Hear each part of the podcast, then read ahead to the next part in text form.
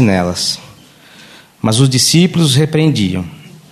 Quando Jesus viu isso, ficou indignado e lhes disse: Deixem vir a mim as crianças, não as impeçam, pois o reino de Deus pertence aos que são semelhantes a elas. Digo-lhes a verdade: quem não receber o reino de Deus como uma criança, nunca entrará nele. Em seguida, tomou as crianças no braço, impôs-lhes as mãos e os abençoou. Vamos orar. Senhor Deus, Pai, que o Teu Espírito Santo agora, Deus, venha guiar, Senhor Deus, cada palavra que for falada aqui. Venha, Senhor Deus, trazer o coração a Tua palavra, somente a Tua palavra. Abençoa, abre o nosso coração, Deus, para que a Tua palavra entre e ali fique. Em nome de Jesus. Amém. É, esse é um texto né, que me intrigou algumas vezes sobre as crianças, né? E aproveitando o mês das crianças, mais eventos. É, mas Deus já tem falado comigo um tempo sobre nos tornarmos como uma criança. Né? É, fala aqui, né, a circunstância era o seguinte: Jesus estava na casa dele e os discípulos ali já viviam com ele. Jesus já tinha uma certa fama e as pessoas conheciam ali é, essa fama de Jesus. E não, não, não, tem detalhes, mas eu acredito que uma, algumas mães, né, como as mães que têm aqui, juntaram suas crianças. E imagino que, que eram crianças pequenas, porque outro texto fala criancinhas. Né, não, não eram crianças mais maiores, mas eh, não eram crianças maiores, mas eram aquelas criancinhas. E levou até Jesus. E queriam que Jesus simplesmente colocasse a mão nelas. Mas os discípulos, né, não sei porquê, achavam que poderiam incomodar o mestre. Falou: não, não deixa trazer essas crianças aqui para perturbar Jesus, não. Fiquem aí, não, não deixa assim. E Jesus começou, como Jesus tinha um radar, né, o Espírito Santo com ele, ele tinha um radar de tudo que estava se passando dentro da casa, fora da casa. Sabia e levantou e foi lá e repreendeu os discípulos, falando: olha, deixa ela vir aqui, deixem elas vir até mim. E dá uma lição, uma dura ali neles e fala: olha, se vocês não se tornarem como essas crianças, vocês não vão entrar no reino dos céus. É um pequeno texto, mas tem uma verdade teológica aí gigante. Porque ele fala: aquele que não se tornar como uma criança, não poderá entrar no reino de Deus. Olha só, ele está falando, está determinando aqui: olha, quem vai para o céu, quem não vai para o céu. Quem pode estar junto comigo é quem se tornar como uma criança. E ali, né, os discípulos ficam calados, com certeza, depois de uma repreensão dessa de Jesus. E ele recebe essas crianças e abençoa. E aí eu fiquei pensando, né, já há um tempo, acho que até comentei com a Letícia um tempo atrás, e o que é nos tornarmos como crianças para com Deus? Né?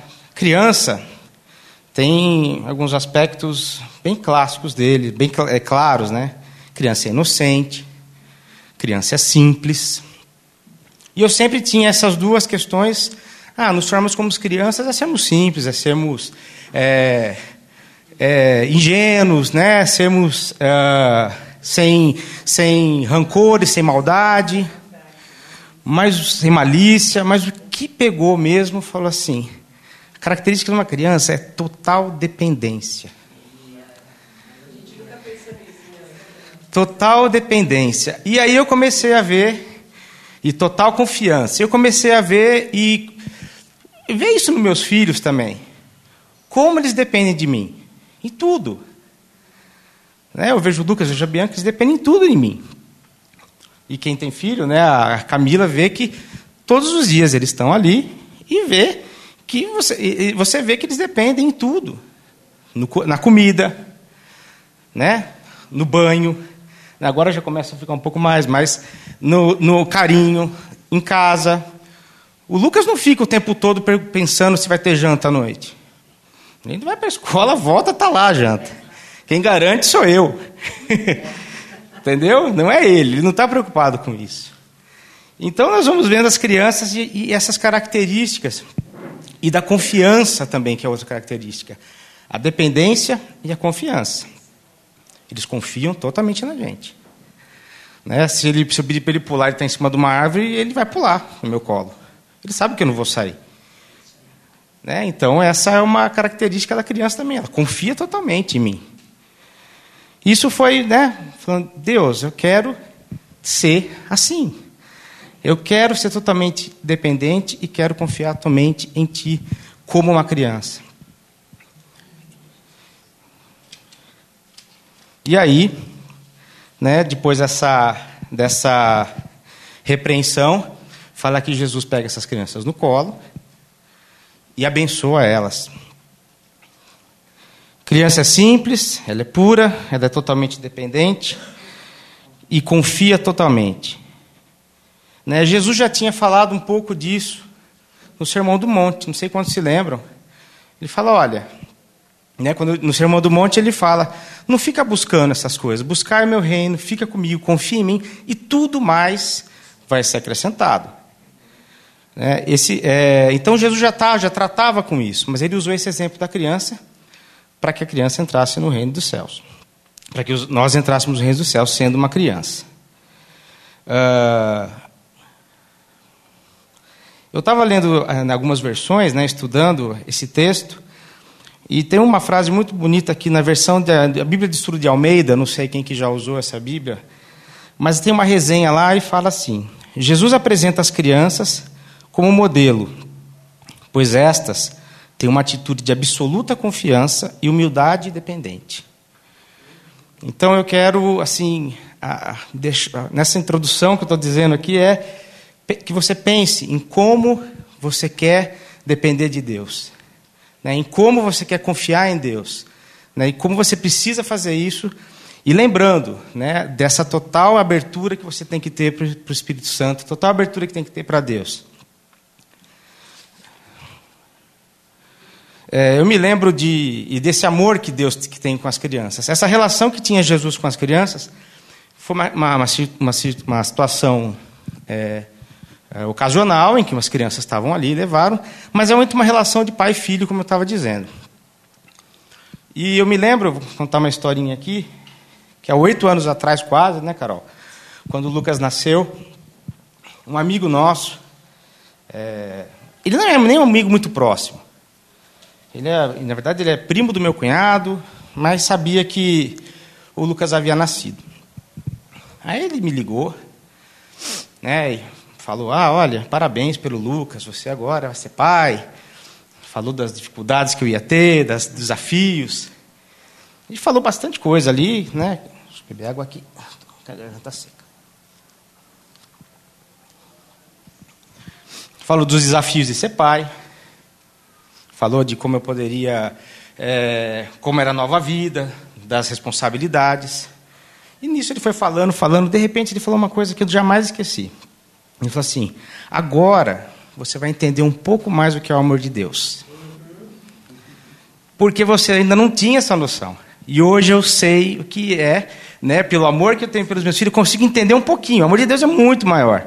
Mas eu consigo entender um pouquinho né, do amor de Deus na minha vida. Né? Eu sei que o Lucas, quando apronta, a Bianca quando apronta, eu repreendo, eu fico bravo, mas em todo momento eu estou ali vigiando, não vou deixando de amar. Eu sei que é, em todo momento eu estou preocupado com ele que eu vou supri-lo. Né? A gente às vezes na reunião dos homens discute né, sobre algumas dificuldades. Né? Uma vez eu lembro que eu falei o seguinte: Deus é o maior pai de família que tem. Sim. Sim. Né? Ele tem toda a responsabilidade sobre nós. Só que a gente não consegue crer nisso. A gente não consegue ficar nessa dependência total que Deus pede. Né? A gente não consegue, a gente fica é, de uma maneira que não consegue entender que Deus está no comando de todas as coisas. E isso eu quero depois aqui abrir um pouco também. É, depender de Deus é saber que não sabemos nada e que Ele sabe tudo. Tá? Então, essa é uma, uma, uma premissa aqui. É sabermos que Ele supre todas as necessidades e que em tudo nós podemos confiar como crianças. É, o jeito de Deus é sempre o jeito melhor de fazer. Tá? O jeito de Deus, guardem isso, é o jeito melhor. O ser humano tem dois jeitos de fazer: o certo e o errado na mente dele. Nós, cristãos convertidos, só temos um jeito de fazer: o jeito de Deus. Se não é o jeito de Deus, por melhor que você ache que está sendo, não é. Né? E, e vocês lembram da, daquele. Eu estava me lembrando sobre como ser criança. Me, anotei aqui, acabei me. A criança tem fé. Vocês se lembram da história dos cinco pães e dois peixes? Quem que levou lá cinco pães e dois peixes? Alguém acreditar que aquilo ia alimentar cinco mil? Só uma criança. Jesus podia fazer, é? É, só Jesus podia fazer, é. Né? E uma criança vai lá, olha, tem cinco pães e dois peixes. Os discípulos que fizeram também? Não, não, lembra, os discípulos são, parece que estão sempre meio que. É, toda vez que a criança chega para Jesus, parece que alguém, é, os discípulos meio que quer proteger.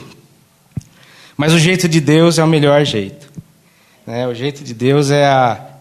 É, e a Bíblia está cheio de exemplos de homens que é, no passado, né, vou usar um pouco as referências do Velho Testamento, que eram homens de Deus, homens que conheciam a Deus, mas é que em determinados momentos nas suas vidas quiseram ser independentes de Deus.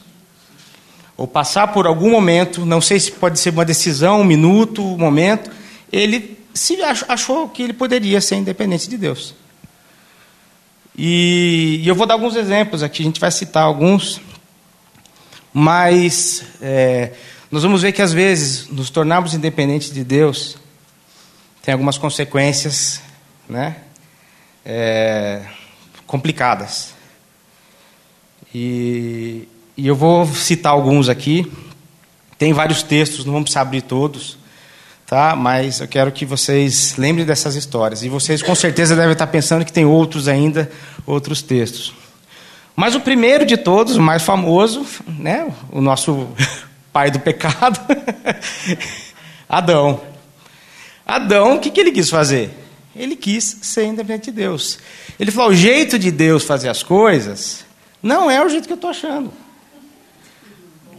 Ele montou tudo, fez um grande paraíso, eu posso morar, e olha, o jeito é esse. Você vai morar aqui, vai cuidar de tudo, só que você não mexe ali. Ah, mas eu acho que eu devo mexer. Ué, teve uma consequência que até hoje nós estamos pagando. né? Vamos pôr na conta do Adão. Né? Mas ele foi o primeiro. Lá em Gênesis 3 ele fala, né? a gente vê a história da queda e vê como é, isso foi é, a história da humanidade, a história do pecado, por conta de Adão. É, então, esse é o primeiro caso em que fazer do jeito do homem foi o pior. Depois nós temos o caso de Moisés. Né? Moisés, ali em Números 20, de 6 a 12, é, ele estava, o povo passava sede e falava, e, e Deus falou assim: Olha, fala com a rocha que a água vai sair que, que Moisés falou? Não, não vou fazer desse jeito. Vou fazer do meu jeito. Qual que é o meu jeito? Ah, vou bater, vou bater nela. Saiu água, Deus alimentou o povo? Sim. Mas a consequência para Moisés, ele não viu a terra prometida, que ele tanto sonhou, que ele tanto lutou. Ele não entrou, né? Ele viu, mas não entrou. Jeito do homem, de novo, de fazer as coisas. É... Terceiro caso, né? Abraão. Abraão tinha promessa, creu na promessa, fez tudo, né, como Deus tinha saiu da terra, da parentela, deixou, foi. E Deus falou: "Você vai ter um filho com Sara". Aí ele foi, daí foi Sara foi lá na orelha dele, ele se deixou levar. Que, que, que, que ele falou? Ué, o jeito de Deus eu acho que não é o jeito certo. Vai demorar muito tempo para fazer do jeito de Deus. É, e demorou 25 anos mesmo, né? Porque com 75 nasceu. Quando 70, ah, acho que. 75 Deus fez a promessa. É. E, e demorou. E aí colocou Ismael no meio da história. Que até hoje nós temos consequência por conta disso. Deus, esses homens se perderam na presença de Deus? Não, eles voltaram em algum momento, se, se, né? mas foram momentos de decisão, pequenos momentos decisivos na vida deles, que eles deixaram de crer, que eles deixaram de confiar na promessa e no cuidado de Deus. Eles deixaram de ser dependentes de Deus nesses pequenos momentos. Outros não, outros ficaram períodos mesmo longe de Deus, mas é, tem esses que foram pequenas atitudes. Depois nós temos Davi. Davi devia ter saído para a guerra, ele não saiu para a guerra, ficou é, em casa, cobiçou uma mulher do próximo que não deveria, tom, tomou posse dessa mulher, né, fez um filho, matou o marido dela. E lhe custou o filho esse pecado. Né? Então a gente vê aí, isso está lá em, em 2 Samuel 11, 15. Estou lembrando o texto quando Natan vai lá e repreende Davi. Né? Na hora em que ele ouve aquilo. E Davi, gente, Davi era uma pessoa né, que conheceu a graça antes da graça. Né? Ele sabia, a palavra de Deus fala que Davi era o homem segundo o coração de Deus. Era uma pessoa que estava todo o tempo debaixo do Senhor. Todo o tempo orando, todo o tempo ajoelhando, sabia que ele falava, não quero, não é sacrifício que o Senhor quer, o Senhor quer um coração contrito. Né? E estava todo esse momento, ele estava ali diante de Deus. Mas por algum momento da vida dele. Não foi tão um momento, foi um ano. Né? É, ele ficou com. É, é, eu não, não, me detive nas. Mas a decisão dele adulterar. É, foi, né? Então, ele também ficou fora da presença de Deus esse um ano, vamos dizer assim. E teve que Natan, mas aí é o coração de Davi. Natan entrou, começou com uma história, e na hora ele entendeu tudo. Ele falou: Eu preciso, Deus, pequei. Pequei, e aí ele vai lá e, e pede perdão para Deus, Deus corrige, Deus traz de volta né, e depois ele fica junto com ele. Davi teve vários erros. Né? Davi era o segundo é, o homem segundo o coração de Deus, mas teve vários erros. Ele foi um pai omisso, ele permitiu né, que, a, que a, houvesse incesto na família, ele fez várias coisas. Bajulava os filhos, mas não deixava de ser um homem segundo o coração de Deus. Se arrependia, né, que nós temos que fazer isso diariamente. Ah, Aí teve um outro, antes dele eu falei Davi, mas teve um antes de Davi. Gente, Saul. Saul era uma pessoa totalmente atrapalhada. Israel pediu um rei, porque não acreditavam que Deus poderia tomar conta do sem um rei, e ficaram insistindo: olha, arruma um rei, arruma um rei, tá bom, vamos pegar um cara forte, né, vistoso lá, bonito. E Deus ungiu, Deus ungiu a Saul. Só que foi ele totalmente temia Deus e não temia. E é isso que eu queria até. Vamos ler esse texto aqui que eu acho interessante. Ele está em, em Samuel 15, 1 Samuel 15.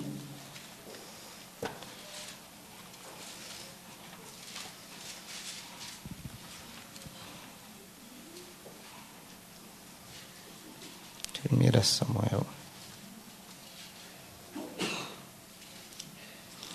1 Samuel 15, no versículo 3, Deus dá uma ordem a, a Saul. Agora vão, ataquem os amalequitas e consagrem ao Senhor para a destruição tudo que lhes pertence. Não os poupem, matem homens, mulheres, crianças, recém-nascidos, bois, ovelhas, camelos e jumentos. Essa era uma ordem de Deus é, relativamente é, relativamente não, totalmente trágica, né? Que ele falou: olha, você vai destruir os amalequitas e não fique nada na terra deles, nem, nem nada, nada, nada, nada. Essa era a ordem que Saul tinha recebido de Deus. E Samuel que foi lá e, e deu para ele. No versículo 7, olha a resposta. Saul atacou os amalequitas por todo o caminho, desde Avilade até Sur, a leste do Egito. Capturou vivo Agag, rei dos amalequitas. Deus tinha acabado de falar para ele matar exterminou o seu povo. Mas Saul e o exército pouparam Agag e o melhor das ovelhas, dos bois, os bezerros gordos, os cordeiros. Pouparam tudo que era bom, mas tudo que era desprezível e inútil destruíram por completo. Ele fez uma ele deu uma ele eh, resolveu fazer do jeito dele mais uma vez. Deus falou: acaba com tudo.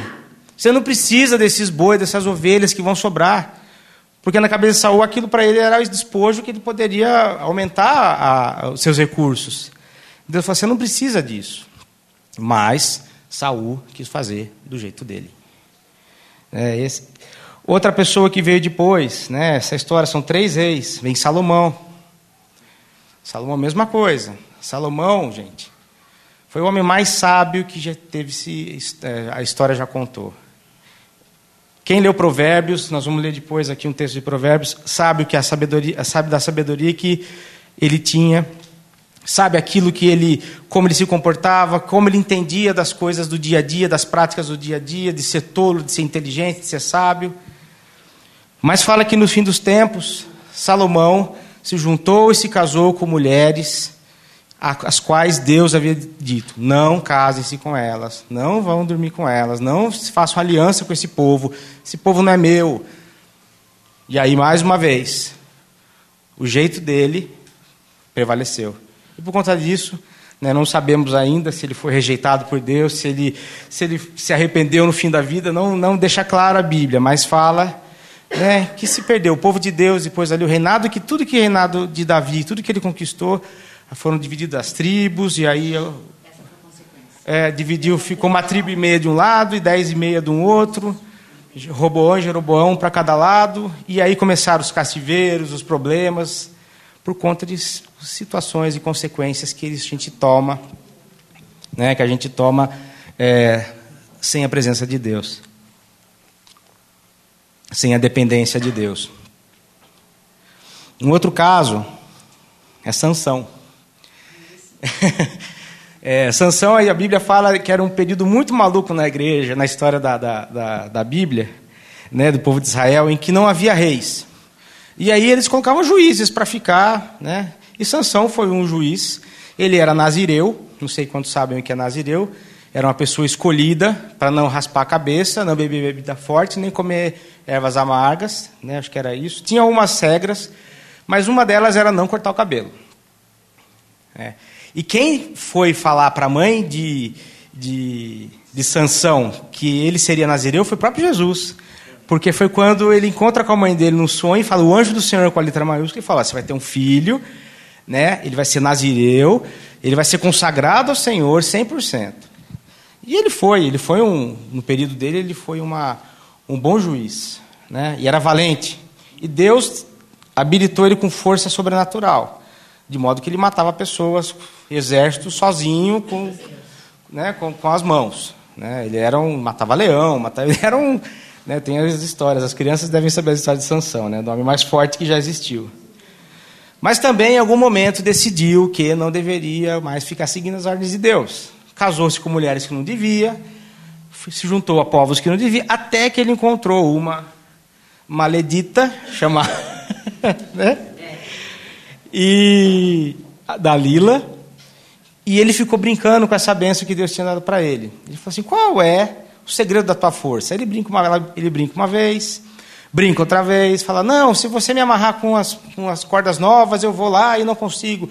A minha força vai se perder. Aí as pessoas, acho, acho que os amorreus, iam lá, eram filisteus também, iam lá e quebravam, e ficou brincando com essa bênção né, que ele tinha, até que de tanto insistir, Dalila insistir na orelha dele, e falar: Qual é o segredo?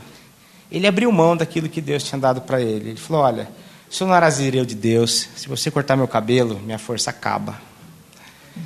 E ela foi lá, traidora, e foi e cortaram o cabelo dele. Furaram os olhos e acabaram com a vida dele nesse momento.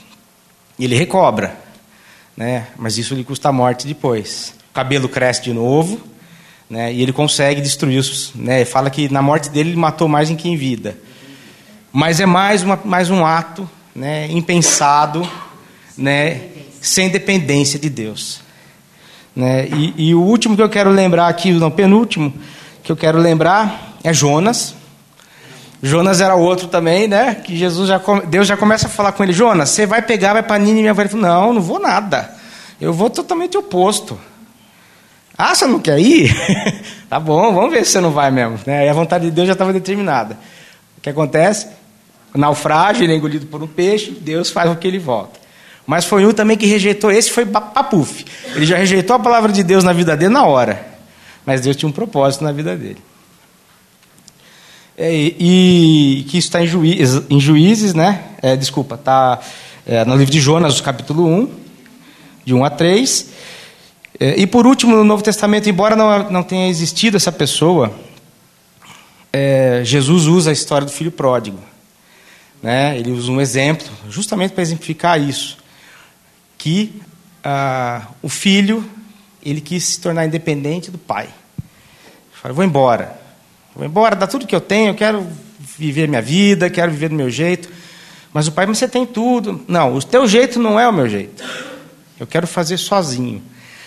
E eu fiquei pensando, sabe por que é tão difícil para Deus quando a gente quer tomar decisão sem Ele? Porque remete ao Éden. A gente volta para lá, porque foi exatamente a atitude que Adão teve, de falar: olha, eu não preciso de ti, eu não quero mais viver na tua presença, eu não preciso tomar isso. Então, cada atitude nossa que a gente faz impensado, sem estar com Deus, e quando a gente abre mão da dependência de Deus, né? quando a gente não, não é como uma criança que está ali na, na, junto, grudado, totalmente confiante, Deus fica se entristece muito. Deus dá um jeito sempre na história, na história da nossa vida, de nos pegar de volta. Você se arrepende, Deus corrige os trilhos, mas já passou. Nós vimos aí na Bíblia que tem várias consequências que foram geradas, vários problemas que foram ocorridos. Essas consequências tem que conviver com elas. Né, o Kleber já falou várias vezes aqui, né? Deus não vai apagar. A pessoa matou uma pessoa, ela vai ter que cumprir a pena. Ela está perdoada, mas ela cumpre a pena. A gente faz algumas coisas erradas sem pensar, sem a presença de Deus. É, guardando o nosso próprio entendimento, confiando no próximo, nosso próprio entendimento, que as consequências são desastrosas. Eu queria que vocês abrissem comigo esse texto. Em Provérbios, capítulo 3, de 5 a 7.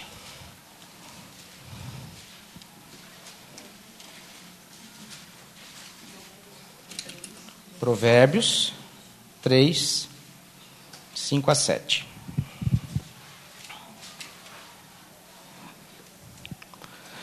Confie no Senhor de todo o teu coração e não se apoie em seu próprio entendimento. Reconheça-o em todos os seus caminhos e ele indicará as suas veredas. Não seja sábio aos seus próprios olhos. Tema o Senhor, evita o mal. É, aqui é, é claríssimo né? E olha só quem escreveu, né? Salomão. né? Ele fez isso uma parte da vida dele, depois outra parte ele, ele abriu mão. É... E é muito profundo o que está sendo falado aqui. Confie no Senhor de todo o teu coração. E não se apoie, né? Tem uma música do, do, do Louvor 5, lá dos vencedores, ele, é exatamente, mas é, é um texto que ele fala: confia no Senhor de todo o teu coração. Não se apoie jamais no que pensa ser melhor a seus próprios olhos. Dê a ele o lugar devido em todas as decisões e não se julgue autossuficiente demais aos seus próprios olhos. É exatamente isso. E eu achei legal na música ele fala: é, dê a ele lugar devido em todas as decisões. E o lugar devido é o quê? Primeiro. Primeiro lugar em todas as decisões, desde decisões simples, decisões maiores. Eu vou, eu estou precisando tomar uma decisão. Consulta Deus. Como ele vai falar com você, eu não sei. Tá? Pode usar uma mula, pode usar, pode usar o irmão. O Espírito Santo pode falar no teu coração. Sabe o Espírito Santo? O Espírito Santo ele tem vontade própria. O Espírito Santo ele não está sujeito a nada. A palavra de Deus fala que ele voa para onde ele quiser, para onde ele quiser. Ele não tem vontade, ele tem a vontade própria dele, não a sua. Então, a partir do momento que ele é, entra em nós e ele começa a habitar em nós, nós temos que estar sujeito à vontade dele. E ele fala, ele vai falar de alguma maneira. Né? Eu não quero, nós não queremos ficar saber, querendo discutir como, mas Deus fala quando você se entrega e confia totalmente. Né? Quando a criança vem e fala com você, pai, para onde que eu vou? Onde que está isso? Onde que está aquilo? Você orienta. E ele vai completamente, ele confia, ele vai junto com você. É isso que nós temos que fazer. Mas a gente não consegue. Né? Eu já falei uma vez aqui em alguma outra reunião. A gente pega um problema, entrega na mão de Deus. Deus está aqui, né? Você entrega aqui e fica do lado dele assim. Aí você pega de volta. Aí você dá mais. Ah, tá bom, Deus, tá, tá aqui o problema. Aí anda mais três passos, pega de volta. Não é assim. Ou você entrega ou não entrega. É, então nós temos essa dificuldade de entender né, essa, a... E eu me lembrei também daquele texto que fala de você se jogar totalmente na correnteza, né, que você entra com o pé, depois você entra na altura dos joelhos, Ezequiel 47. Entra na cintura, entra no peito, cobre a cabeça e a correnteza te leva, você não tem mais como reagir a isso. Só que nós vamos andando, andando, e quando começa a chegar na cintura, você se sente confortável, eu estou na onda de Deus. Ah, eu, tô, eu já estou bem, eu estou bem na parada com Deus, meu relacionamento com Deus é bom. Só que faltou você se afogar ainda. E você não chegou nisso ainda. Você está aqui e você volta. Ainda está comandando. Enquanto sua cabeça não ficar submersa, acabou. Você está comandando a situação. Agora, quando você está com a água aqui em cima, você não tem mais nada. Você se entrega e vai embora. É, outro texto que fala né, sobre essa entrega total é Salmo 37, 5. Se vocês quiserem abrir, eu estou com ele aberto aqui. Mas fala o seguinte: entrega o teu caminho, Senhor, confia nele e ele agirá. E ele deixará claro como alvorada que você é justo, e como sol ao meio-dia que você é inocente. Descanse no Senhor. Aguarda por ele com paciência. Não se aborreça com o sucesso dos outros, nem com aqueles que maquinam mal. Aí tem outro texto. Já fui jovem, agora sou velho, no 25. Mas nunca vi o justo desamparado, nem seus filhos mendigando pão. Deus tem um cuidado com a gente que a gente não consegue enxergar, muitas vezes. E é isso que eu quero deixar essa noite bem claro, né? Assim que Deus falou muito comigo. Entrega, seja como uma criança, confia totalmente. Torne-se dependente se você não é. E se você se acha dependente, analise seu coração para ver qual é o grau de dependência que você tem de Deus. Né? Nós vimos que Deus não quer meio independente. Ele quer totalmente, pessoas que sejam totalmente dependentes dele. Deus é um pai amoroso, né? que cuida, que sabe, sabe o que você passa, sabe a situação que você está enfrentando no fundo do teu coração. Como nós, pais, sabemos das crianças. A gente sabe quando uma criança está incomodada, quando os filhos estão incomodados. Né? Sabe quando ele está passando alguma dificuldade, sabe quando ele está doente. Né? Ele pode gritar, pode gritar, mas você sabe que ele está, aquela história de estar tá moadinho, né? que fala assim. Nós sabemos. E Deus sabe. Né? Deus sabe da necessidade. Eu sei quando o Lucas precisa de um tênis. Se ele arrebentou todo o tênis lá, eu falei, ele precisa de um tênis novo. né? Nem pediu, ele estava usando aquele. Mas eu sabia que ele precisava de um tênis novo. Então nós temos que nos tornar como crianças. E a vantagem que tem, que a palavra lá fala no início, é que Jesus pega pelo colo aquelas crianças, abençoa e, e, e não tem nada melhor. Entendeu? De nos entregarmos no colo do Pai. Né? Nós temos um Pai amoroso que cuida, que guarda, que supre e que tem a melhor maneira de fazer as coisas. Temos que abrir mão do nosso próprio entendimento, da nossa arrogância, e nos entregar esse Pai amoroso que prometeu nunca desamparar. O Espírito Santo está com a gente, né? que vem nos amparar, e ele não prometeu que nunca vai deixar a gente desamparado. Nós temos que nos tornar essas crianças no braço do Pai. É isso que eu queria falar, eu sei que foi meio rápido, né? Mas, mas a primeira vez a gente imagina que vai falar uma hora, a gente fala 15 minutos. Mas eu, né, vamos orar, eu acho que eu oro. Amém. Vamos, tá bom, vamos ficar em pé.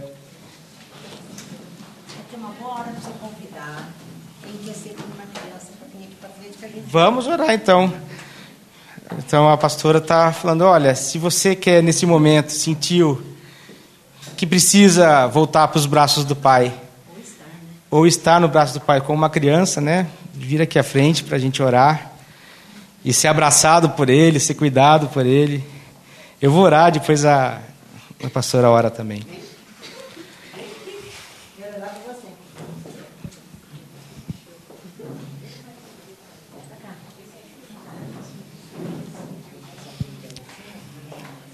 Vamos orar.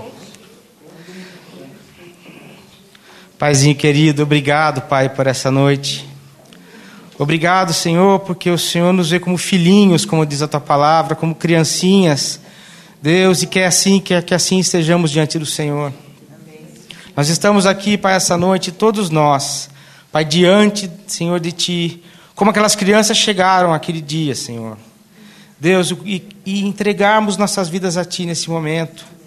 E dizer, Pai, que nós precisamos ser totalmente dependentes de Ti.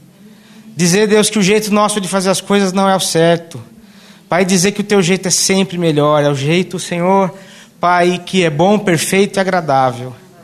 Por isso, Deus, essa noite, olha, Senhor Deus, para nós aqui na igreja, Senhor. Pai, nos recebe como essas crianças. Deus, cuida de nós, nos carrega pelo colo, no colo. Deus, e que, Deus, o teu Espírito, Pai, nos leve para onde Ele quiser, do jeito que Ele quiser. Que cada pessoa aqui que tenha que tomar uma decisão, tomar uma posição, Deus, que o teu Espírito Santo, Pai, tome posse dessa pessoa e leve para onde o Senhor quiser, Deus. Em nome de Jesus.